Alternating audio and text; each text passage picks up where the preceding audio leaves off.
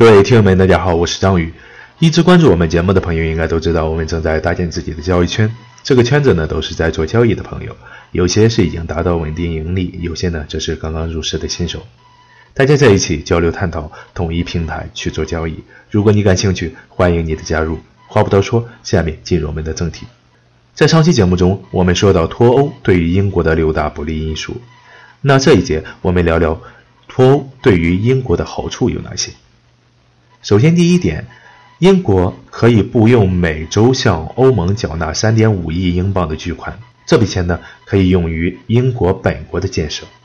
第二点，英国在立法方面呢将掌握更大的主动权，而不必再受欧盟相关法案的限制。第三点，英国与世界其他国家的贸易更加自由，可以自己直接与欧盟以外国家，比如中国。印度等国进行贸易谈判，而不必受到欧盟限制。此外呢，英国退出欧盟还可以通过签订新的贸易协定，继续与欧盟国家进行贸易往来。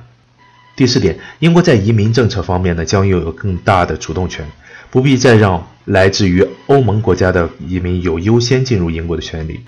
目前，欧盟成员国的公民有权在包括英国在内的任何一个成员国工作和生活。而英国留在欧盟将无法对于这部分欧盟移民的来去进行限制。第五点，欧盟现在越来越倾向于成为一个更为紧密的组织，它拥有自己的旗帜和机构，在某种程度上呢，它想让自己成为一个一体化的国家。英国如果不想丧失自己独立的国家认同和地位，最好尽早离开欧盟。第六点，目前已有分析认为，欧盟自己很有可能分崩离析。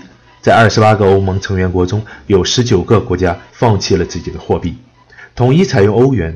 但统一货币政策在实际运行中困难重重。在债务危机演变为欧元危机后，更有预言称欧元前景堪忧。而一旦欧元政策崩溃，欧盟恐怕自身难保。上期我们也说过，凡事有利就有弊。脱欧事件对于英国一定会有其不利影响，比如对于欧盟其他国家出口无贸易壁垒，脱欧之后一定会受到影响，但也一定会有好的方面，就比如国家的主权完整。